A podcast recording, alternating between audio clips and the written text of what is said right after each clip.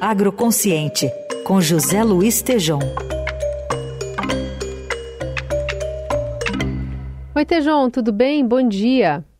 Bom dia, Carol. Bom dia, ouvintes. Estamos de olho no Rio Grande do Sul, porque um grande, fortes temporais, né? Não só um, foram vários que passam por diver, diferentes regiões é, durante esta quarta-feira. Muita gente sem luz, diversas cidades alagadas.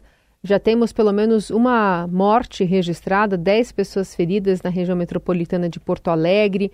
Uma condição que está em movimento, agora tem uma projeção dos institutos que mostram que a chuva deve avançar no território gaúcho nos próximos dias. Santa Maria, ao norte, Passo Fundo, Serra, Litoral Norte. Uma região que tem sofrido muito né, com as condições climáticas pelo menos 28 bilhões já foram registrados de perdas no agronegócio no sul do país. Então, queria que você falasse um pouquinho sobre essa chuva que começa a atingir a região e os perigos para o agro mais uma vez.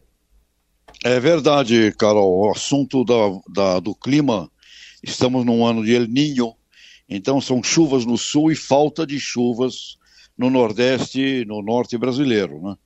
Então, esses assuntos, se não é de agora, na verdade, no Rio Grande do Sul nós tivemos aí em 2023 também problemas de chuvas e secas acontecendo no Brasil Central, o que vai inclusive resultar numa menor eh, produção de grãos eh, do Brasil. Então, o assunto esse do clima, ele não é um tema novo. E se você olhar a história da humanidade, grandes movimentos humanos aconteceram em função de aspectos climáticos. Né? Inclusive, a grande, a grande imigração da Irlanda para os Estados Unidos foi em função do caos ocorrido lá com a produção de batata, o café saindo do Paraná para o Brasil Central.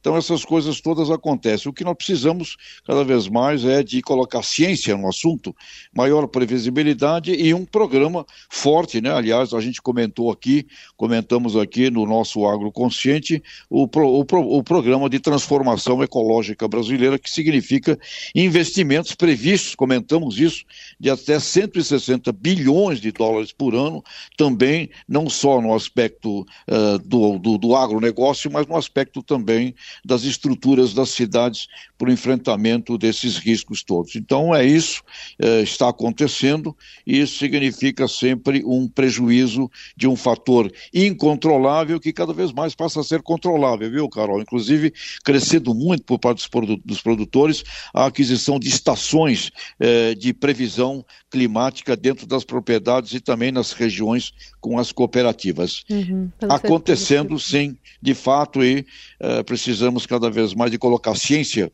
muito menos negação e, e ideologias nesse assunto e colocar o aspecto científico para funcionar, viu? Isso aí.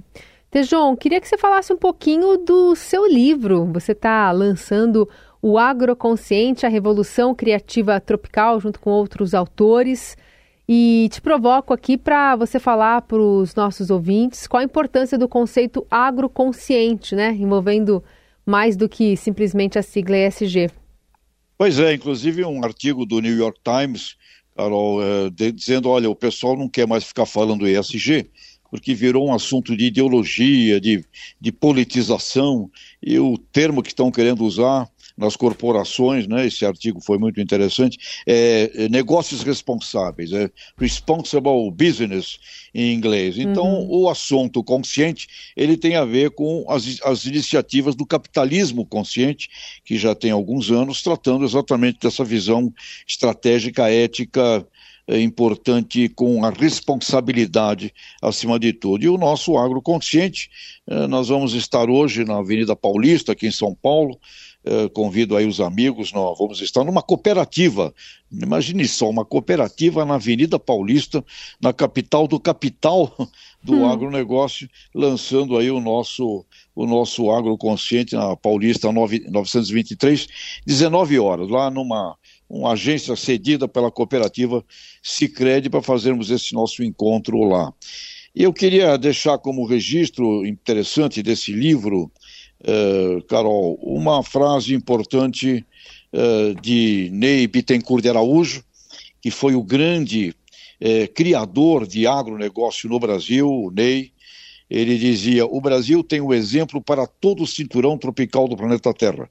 Somos uma segurança genética e de vida para toda a humanidade. E na abertura também desse livro, nós registramos a frase do sociólogo italiano Domenico De Masi, já falecido, infelizmente, onde ele diz: abre aspas, a melhor coisa que um brasileiro pode fazer é ser totalmente brasileiro significa ser solidário, alegre, otimista em relação à existência, valorizar a diversidade de raças, gêneros, culturas. Vocês podem ser um modelo para o mundo. Então, o nosso agroconsciente tem esse objetivo de trabalhar muito a questão do, da revisão de um design thinking, onde todos esses instrumentos e conhecimentos têm que ser colocados, mexidos, misturados e sair daí cada vez mais essa coisa tropical brasileira. É uma revolução efetiva, viu, Carol?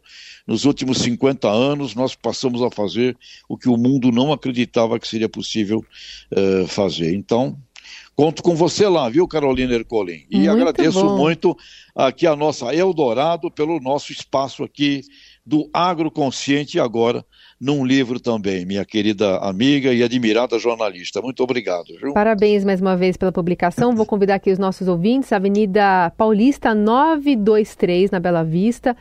Hoje, a partir das 7 horas da noite, facinho de chegar lá na Paulista. Obrigada, Tejon. Sucesso mais uma vez. Grande abraço. Obrigado a todos.